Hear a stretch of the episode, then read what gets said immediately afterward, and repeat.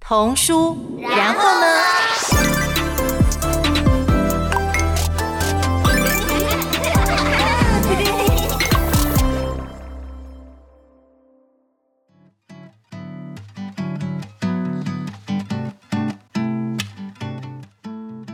欢迎回到童书，然后呢？我是今天的主持人凌晨。今天我们邀请到洪恩动画的新兰经理。那洪恩动画其实是在台湾算是，我觉得他们家选的动画都还蛮有自己的风格，然后有自己的观点，然后也是我们一般在市面上比较。嗯，不常比较不是主流，可是我觉得都选的很优质的一个动画公司这样子。对，那我们就是先邀请新兰经理跟我们听众朋友打个招呼好吗？Hello，大家好，我是红恩动画的新兰。那今天很高兴可以来这边跟大家分享我们公司是如何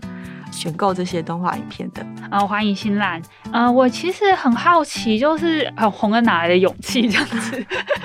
哎欸，我知道其实洪恩蛮久了，大概从我十几年前就听过你们了。对我们，我们公司一开始是做大陆剧跟韩剧开始的。哦，对对对，所以最早期的呃《蓝色生死恋》是你们家做的、哦，是我们家做的。然后大陆剧的部分就是雍正王朝、康熙帝国，对。哇塞，嗯、那怎么后来会转到就是儿童的动画市场？那就是那时候就是其实这方一直都做的还不错。那我们我们这个部门的主管啊，那他有一次机会就是接触到国外的动画，嗯，对，那那他就看到哎、欸，就是这些欧洲系的动画，他们的艺术气息非常强烈，嗯，然后。呃，给小朋友的教育是很多元的，他觉得这样的东西真的很优质，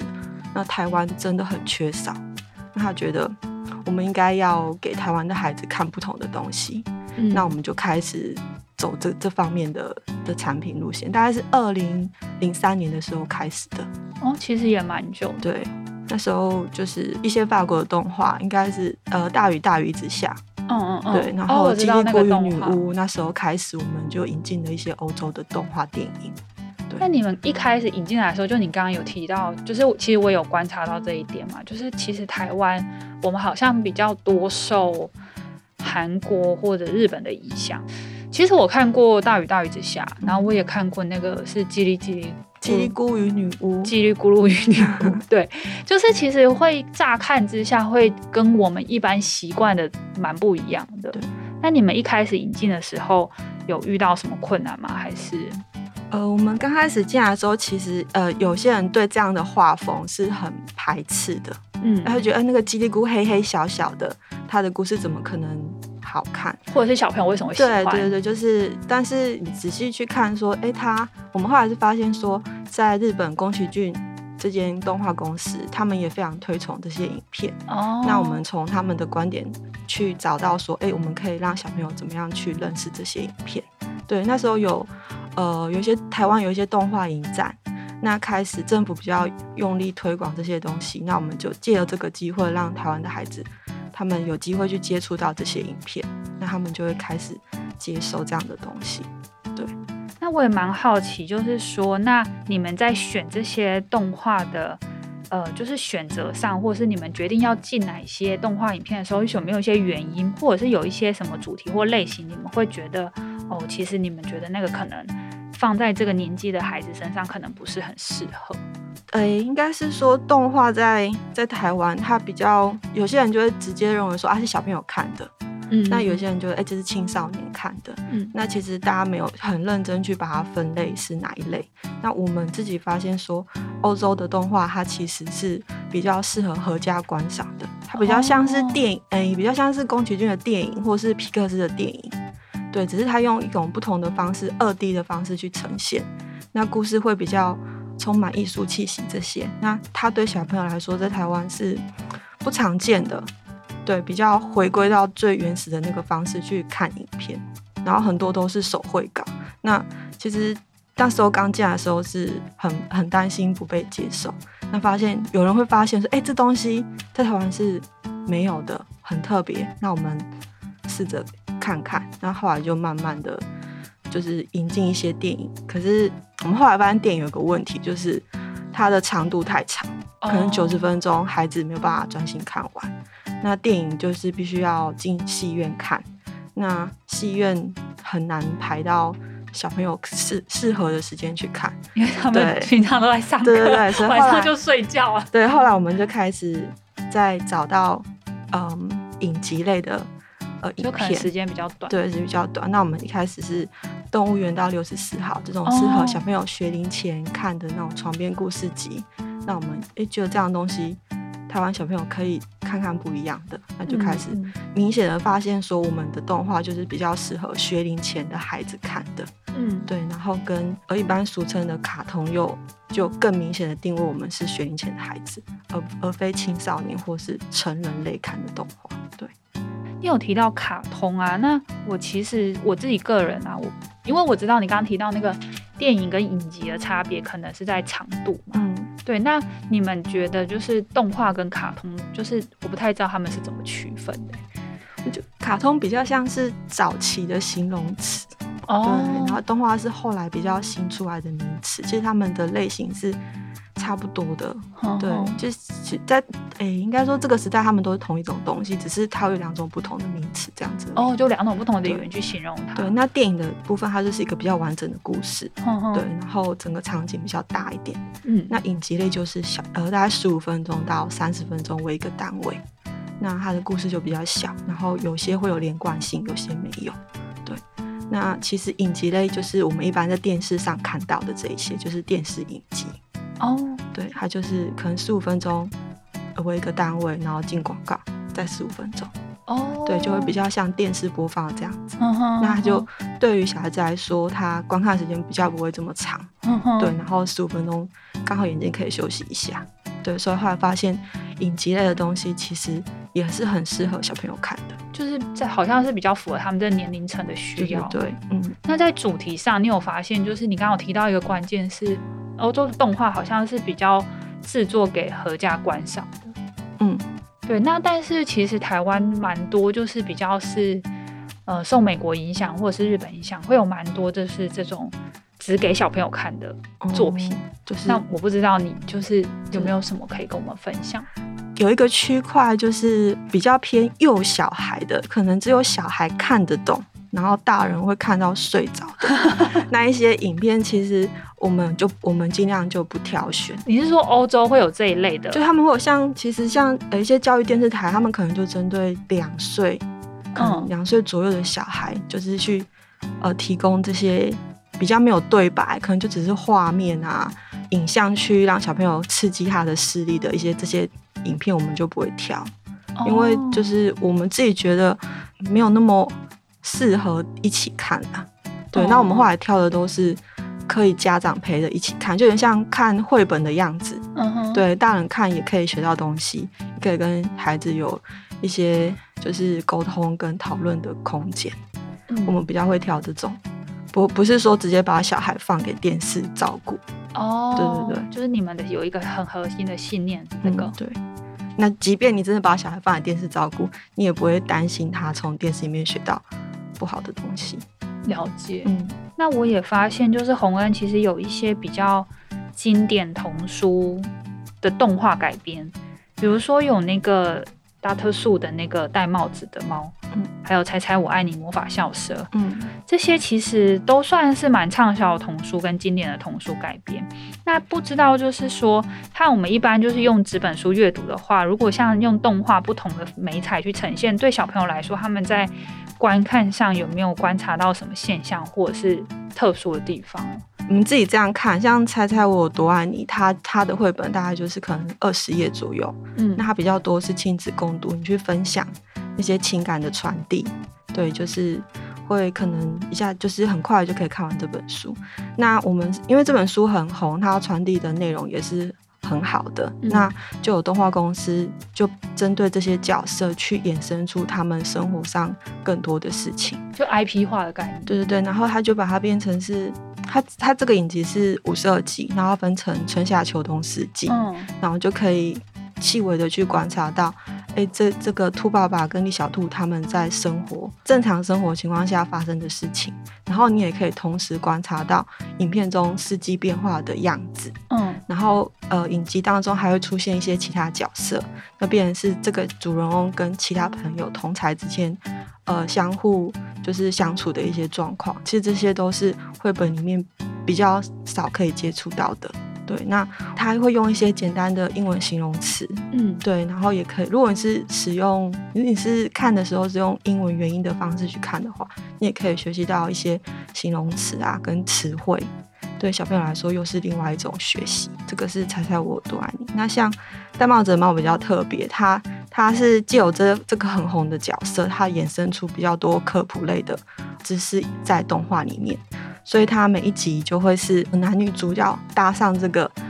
戴帽子的猫所想象出来的神奇魔法车，然后去探索这个世界，然后借由一些科学跟自然的东西去理解。一些简单的道理，比方说他们会变得很小很小很小，然后跑到水里面去，然后看到水里面其实是有微生物的哦之类，这些就是绘本里面比较少看到的，就可以学习到更多的东西。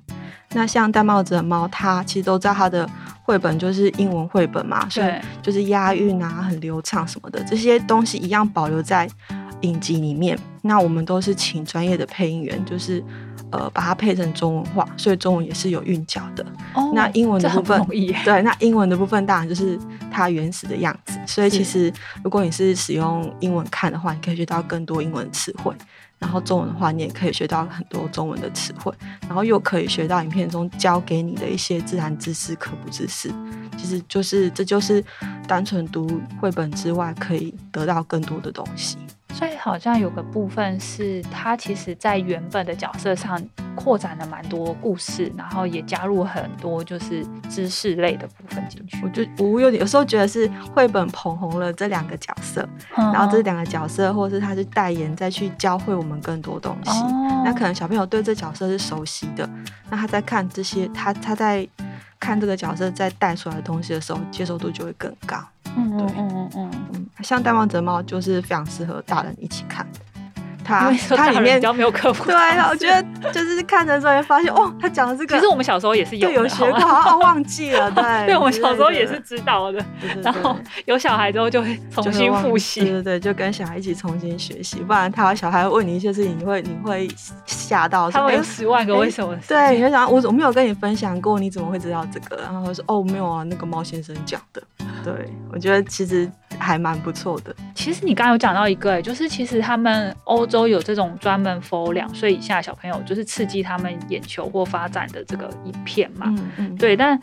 但是我们台湾好像比较不兴盛这一方面，所以你们在选片的时候，其实也会比较倾向选就是合家观赏的，或者是你刚刚有讲嘛，大人不要睡着的。对。对。然后你有大概建议，就是几岁的孩子他们可以开始看动画嘛？或者是说，像刚刚提到，其实好像不同年龄层。小朋友他们喜欢看的动画类型跟需求可能不太一样，可不可以就是跟我们的听众朋友聊聊看，就是大致上可以依照什么样的方式或主题来呃选择优良动画这样子？我们一般是希望小朋友是两岁之后才开始看电视或是接触三 C，、嗯、因为就是对他们的视力发展比较不会有影响。是对，那两岁之后，你可能刚开始看影片的时候，就是呃十五分钟为一个单位，那不要让他看太久，因为其实还是会有一些会影响他的视力发展。对，那三岁之后就比较没没有关系了，就是还是三十分钟，用眼三十，休息一定要呀。对对对，我们就会他越大可以看的时间就会越长。那其实一开始三就是大概两到三岁的小孩，我们是比较倾向他们看用简单的故事。比方像我刚刚提到的动物园到六十四号这些比较品格教育的东西，或是就可以让他学习一些生活的习惯，嗯，对。然后或者是看一些颜色比较鲜艳的、比较有一些刺激性的，他就可以，比方刺激他的听觉什么的。像昆虫嗯 live show 就可以让他看到影片的变化，就是没有对白的。嗯，对，像三岁以下小孩，我们就会推荐他看这一类。哎、欸，我有看过哎、欸，我觉得那昆虫很栩栩如生哎、欸。对，昆虫是三 D 画的，然后它的场景是真实场景。啊、哦，嗯其实我自己看的时候，不知道是因为我是大人的关系，我觉得有点可怕。我们是有小朋友看完这个之后不害怕昆虫。哦，真的吗？对，然后他们会可以更仔细的观察到昆虫的样子。嗯，对，因为他们觉得昆虫太搞笑 了，太搞笑了。对对，就我们的小孩子就就会就不不太那么怕昆虫。哦，那但是也是有就是不喜欢昆虫的小孩。就是可能看他原本喜欢的样嗯子对是什么，我们家自己的小孩是，我们都会给他看各种不同的东西，那嗯他对哪个有兴趣就让他多看一点。哦，对那他如果现在他们现在是中班，大概五三岁到六岁之嗯间，嗯我们就会让他看就是比较有互动性的。嗯嗯嗯，对，比方说，因为他们开始进入学校了，然后跟呃同学相处啊，或是一些团体任务什么的，我们就会推荐他看呃多奇探险队，就是嗯团体同才之间相处，然后一起去探险跟互相合作的这一类的影片。然后或者是有一部影片是佩佩与小猫，哦贝贝的小猫也很好看，对，还是唱唱跳跳啊，还还可以学数数数，从零数到十，再数到一百，然后再学习一些三角形函数这些的。他函就数有 点难，对，他就但是他是透过唱唱跳跳的方式，然后你就会让他可以学到数学。对，大概三到六岁，我们就让他看这些。嗯，那你再大一点，六岁以后，其实你就可以看比较多科普类的，就像刚刚提到的《戴帽子的猫》，嗯然后魔法校车，嗯还有我们有一部《植物科学知识家》，这些就是可以从里面中学到更多知识的。那他也看得懂，他要教你的东西，对，我们就会就可以，他就可以看这一类的。哎、我刚刚听到几个部分，一个是好像是依着他们成长的年龄需要的东西去做挑选，对，然后另外一个部分就是说我听到后面就可能他们进到学校之后，有一个部分是他们也许这些知识或者是这些学习的东西，嗯他们会耳濡目染，嗯，然后但是他又是比较没有压力的那种方式，所以变成好像我不知道也是听起来有点像配合学校课外就是辅助教材这种，有可可也可以这样说。我们自我们我会自己会想说，其实动画对大家来说可能就是娱乐，哼，对，它就可能是就是放松的东西，放空的时候放空的时候，对。那所以有的有的家长比较不喜欢让小朋友单纯的享受娱乐，对。哦那如果说，哎、你看他在享受娱乐的过程中，你又让他学到一点东西，那他就是其实就是加分的。像我让他，我我们让他看，呃，戴帽子的猫三十分钟，他可能就学会了水是怎么样蒸发变成，就是消失在空气里面。为什么水洼的水会干掉？那他就学习到这个，可是他也享受到看动画的娱乐，我觉得这样是加分的。对，那那甚至还有有的家长会比较注重语言学习，他可能想让小朋友多听一些英文的，嗯那我们的影片都会保留国外给我们的原始发音。对，那所以如果你想要让他听英文原文的，你就是切换语言，他就可以听到不同语言的影片，这也是一个方式。哎、我这样听起来，其实你们好像是比较多科普类的，然后学习类的动画。嗯，后可是来你刚刚一开始也有讲到，好像也还蛮重视艺术性的。我们有分，就是有分科科普类的一个部分，然后再来就是教育教养跟美学类的。哦那台湾其实美学教育比较没有那么重视，你可以大声一点，就台湾的那个那个。教育美学比较没有重视 对，所以其实就是小朋友对艺术这种东西就是很陌生，他不知道什么叫美学。他没有那个概念，对不对，对？那可能也没有办法，就是因为没有那么多机会带他去看展览或什么，因为可能也没有那么多展览可以看，是没有那么多小朋友看，所以如我们的动画影片比较特别，是它有一些配色跟它的设计就很不日式，嗯很不美式，它对就是很很有很像绘本里面会出现的一些画面或者是角色的的那个创意，所以其实，在看这些影片的时候，其实你就会感染到一些艺术气息。那我们也有专门的影片是，就是介绍一些艺术作品的，就是一嗯分钟看艺术，你就可以一分钟看一分钟看懂一个艺术作品，比如说《蒙娜丽莎的微笑》，为什么它会怎么这么有吸引力？那就是透过三个小朋友的观点去看，看起来的观点又不一样，可是你你会学习到这样的艺术作品为什么它会受欢迎，嗯，哦，它它独特的点是什么？对，就会有一些美学教育的东西在里面，就是画风什么的，其实都会影响他们创意的一些想法啊，或者是他们在画画的时候一些配色跟画起来的东西的样貌，都会透过他们看到的东西去小朋友是模仿嘛，所以他们对一直看这些东西，他们就会觉得，模哎、仿不一定一定要长那个样子，也可以长这个样子。嗯，就你刚刚有提到，就是不同的刺激，然后不同的学习。可是如果我们一直看同一类的东西，可能我们就会以为世界就长这样。对，就是你会，你如果一直看日系，你就会以为每个人的眼睛都这么大，都有九个都有九个其实我瞳们都孔是。单眼皮。对， 就是就是，所以可以，我觉得可以让他们看，更是认识更多元的的呈现方式。 那你所以们会发生，就是说小朋友可能一开始看这样的影片，或者是要说服家长买这样的东西，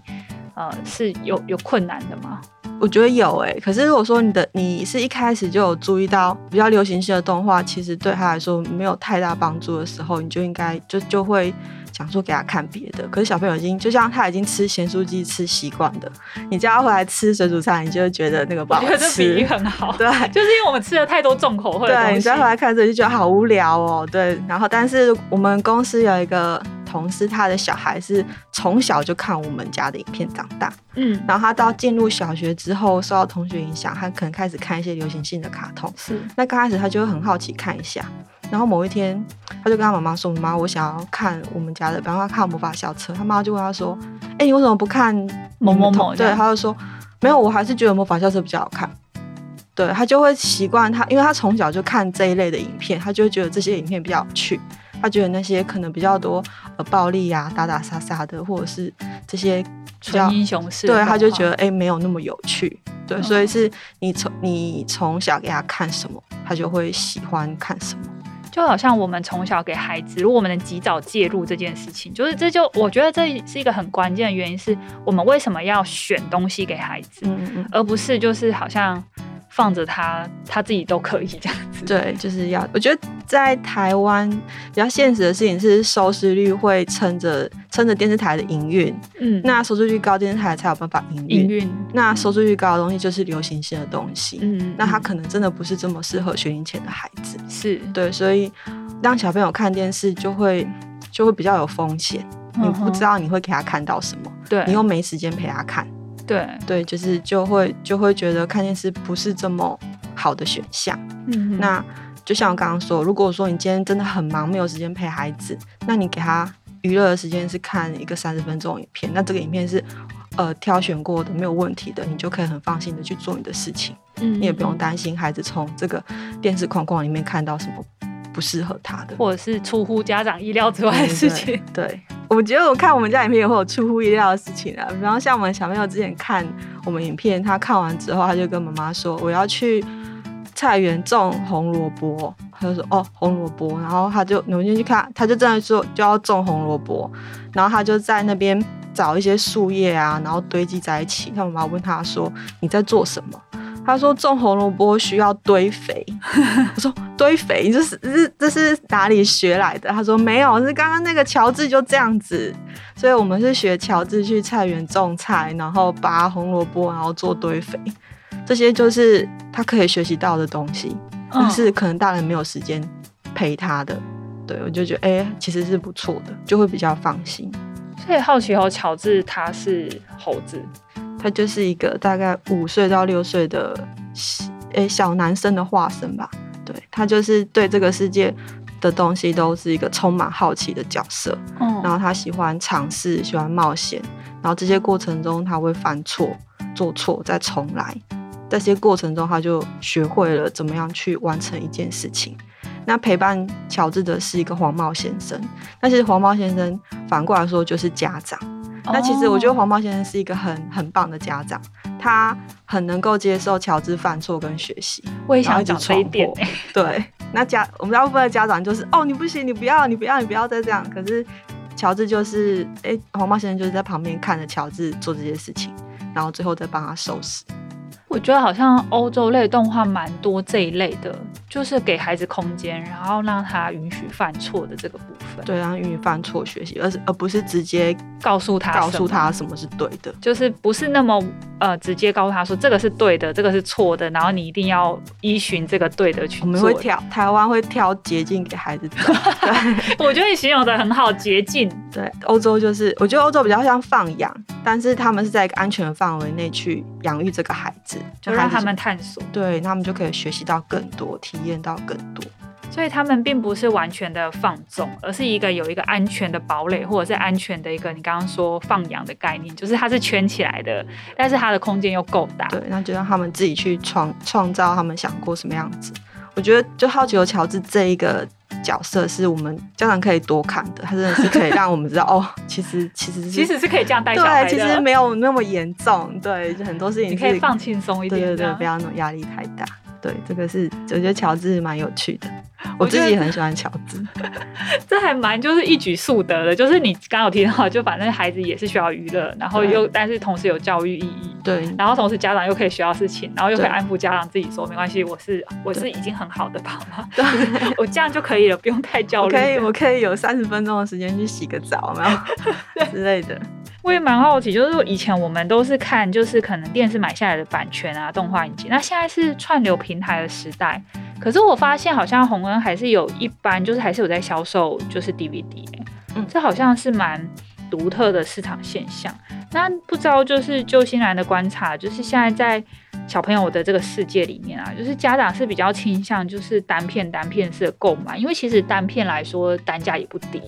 那给孩子还是说有其他的原因呢？我觉得台湾比较特别的是，呃，所有的媒体它的主流可能就是还是需要收入。嗯那其实洪恩动画一开始可以可以在台湾出现，有一部分原因是电视台它不播这样子的影片，嗯那必然是有需求的人就会找到洪恩。哦，那现在这个时代一样是串流平台起来，可是串流平台一样需要流量，需要点播点阅率。对，嗯，那其实就像我们的动画，其实是一开始讲的，我们是偏冷门的，对，我们是这个市场上的一股清 流。然真后，的真的，然后你可能如果不是朋友推荐或者什么，你真的很难认识我们。对，嗯那也因为这些事情，所以放在平台上，它被点播的几率就很低。嗯然后变成平台就没有办法提供那么多资源让我们去放这些影片。对，对，那所以我们还是维持我们的 DVD 在销售。哦，对，因为还是就像一开始说的，我们是想要让台湾的孩子看不一样的东对西，所以 DVD 虽然不是主流，但是它是人是有被需要的。嗯，对，所以我们嗯就还是仍就维持 DVD 的方式在销售。我们还是有跟一些串流平台合作，像中华电信或是方 Park，它都有播我们的影片。嗯，那你就可以在里面也是可以用点选的方式看三十分钟一集这样子。对，那 DVD 另外有个好处就是，你可能买回家之后你就放在那里，你嗯随时都可以看。那你可以要看中文或看英文。对嗯，那如果你在串流平台上，它可能一个时间之后它就会下架，哦，那你可能想要看的时候你就找不到了。嗯哼，对嗯。这也是 DVD 的优点啊，DVD 也可以分享给其他朋友。可是现在找不太到 DVD 播放 器，你们有应该考虑要合作，就是厂商之类的，厂 就是你要包成一个 set 之类的，就大家都有在这样讲，可是就是厂商会觉就是还是有 啦，就你是们要转投资，对， 我们之前说，啊，那我们不然结合，是但是其实家里开始有小孩的人，他们学校还是会提供一些光碟，哦，那比方说这像倒是真的，对，所以其实呃有小孩的家庭，其实家里都是会有播放机的，哦，只是不像以前这么流行而已。对，因为现在连笔电都没有了，对，那是在台北的话，可能网络比较发达，到处都有网络，那嗯你可以可能透过电脑或什么，或是平板，你就可以看到一些串流东西。可是，在乡下，你的网络速度没有那么快，哦，你要你要透过这些串流平台看影片，其实是很卡的。嗯像之前疫情的时候，你只要网络大家哦都在对疯狂使用， 你就卡住，然后就在一直一直转一直转的时候，小朋友会没耐心，大人也会没耐心。就我原本期待三十分钟，就对转了十五分钟之对，类所以的。后来就哎、其实 DVD 很方便，放上去就好了。然后时间到了，就是就是结束了。对，我觉得它也是一个一个好处啦。再来就是，我觉得台湾有一个状况，就是对于卡通的分分类没有那么明显。嗯那我们一般都会用分级的方式去挑选小朋友可以看的影片。嗯，那可能大家就会看普遍级的或者什么，但是分级这一类的东西，有时候是很自式化的。嗯那可能只是因为某一个画面让它变成了呃辅导级或者是保护级。那我们刚刚有提到，我们有一部动画电影叫做《叽里咕与女巫》，嗯那叽里咕是一个非洲的小孩，小小孩非洲的故事非。洲故事，但非洲的小孩一定是没有穿衣服的嘛。哦，对啊，对，他没有穿衣服，所以他因为没有穿衣服有裸露的状况，所以他在送审的过程中，他就被判别为辅导级。啊，那那所以他就哎、就就会像这样的分级，就会不是没有看过影片的家长就会觉得啊，这个是辅导级小朋友不能看。可是其实它是一个适合小朋友看的动画影片。对，我所以有时候分级也会混淆我们去判断的一个点啊。嗯哼，对，然后再来就是你可能只能看说哦，这个是三岁以上适合的，嗯然后或者是五岁以上适合的，那你可能不知道它影片内容诉求是什么。嗯，那你就你就你想用这个三岁以上适合，你就让他看。可是其实它的内容可能不是小朋友可以看的，哦，对，就是说我觉得电视台的分类太笼统了。嗯然后如果哼家长没有时间先过滤的话，嗯，很容易让小朋友看到不适合他的东西。就可能我们原本信赖的那个标准，也许不是一个合适的标准，对，我觉得洪恩的动画有个好处是，这些东西我们都是挑选过的，而且你们应该都亲自看我过吧，们全部都看过，我们都是否学龄前的孩子，这很对，然重 后而且你们亲身试验过，对，然后所以就是在在已经挑选过一轮，然后也是很多家长跟老师肯定的影片，所以其实不知道选哪一个，诶选哪一个都好，对，都不会有意外，嗯哼对，哼就是让他让他可以放心的。而且就算选错也没关系，反正他到那年纪就还是很适合看这对样，子。然后即便你选了一个超乎他年纪的，他也可以从里面看到。像我们有一部影片是《恐龙发现中》，那它是介绍，就是用考古学的方式去介绍恐龙。这真的很难呢、很难的，对，应该是要大童吧，七岁以上或者对是中年级才可以看得懂。但是我们家那个五岁的小孩，他就很爱恐龙。哼，就是这个动画刚做做好的时候，我就跟他说：“呃，阿姨有一部动画影片要做好了，是恐龙的哦。”他就很很期待。期待，很兴奋这样。，对，然后后来我才发现，哎、内容不是不太适合他、 哎，然后他有考古，对然有后很多知识，生物演算什么之类的。天然后哪然后我就哦好啊，但是他还是很想看，那他就因看了。为你已经先讲了嘛。他就看了，其实他还是看得很开心，他也是看得懂说，他看到哪一只恐龙的时候，就会知道这只恐龙叫什么名字。对，我觉得他可以从他的小眼睛里面看到他想要看的、他看得懂的。等到他再大一点的时候，他就会看到不一样。不一。样的世界，对所以我不一样的觉得东西嗯，有时候太去界定什么什么年纪的小孩要看什么样的影片，有点不是这么合适啊。我都会让他们看很多元的，那他们喜欢哪一个就会多看一点，不喜欢的就少看一点。可是你刚刚讲到一个观念，就是这些东西其实是你们很用心选过的，嗯就其实你们在前期有做了一个比较严谨的把关，嗯。而且你你们很清楚的知道你们选择的原因是什么。嗯，其实今天这样一整路聊下来，我觉得蛮讶异的是，你真的对你们家的作品跟引进的东西真的如数家珍哎、就是你可以马上就举出来，哎、这这这这什么 我们每一部影片从一开始制作到最后出成品，至少都要看过三到四轮以上。你们一个人哦、对，一个，因为你就是一直不断的看，你要确认它的翻译有没有问题，配音有没有问题，字幕有没有问这题，工程很大、欸，画面有没有问题。所以就是那个一部影片，可能有些时候要看到五次，你就是哦，其实其实都背起来了。我以为但是你要跟我说你看到想吐之类的，但是那个昆虫，我真的是看到哦，快疯这我了不行，这我不行的。对然后，但是，哎、其实你在看的过程中，你就会，你还是，你就可以一次两次，你就看到他要给你的东西是不一样的，嗯，就会看到他更多的优点。那对最近不是因为疫情嘛？嗯那对你们就是在推广这些影片，或者是在孩子们看的影片上，有没有发生一些变化？我觉得疫情是限制了小朋友出去外面玩的机会，他就变成是要关在嗯家里。家里，嗯那其实对他们的学习来说，我觉得没有太大的差异，只是少了出去玩的这件事情。哦，对，，那还有就是，我觉得戴口罩这件事情对小朋友来说真的很辛苦。嗯，对，那其其他都，我觉得其实都还好。所以就不太会影响，就是可能原本家长放三十分钟给他们，然后变成要放六十分钟这你样，给我可能早上三十分钟，晚上三十分 钟，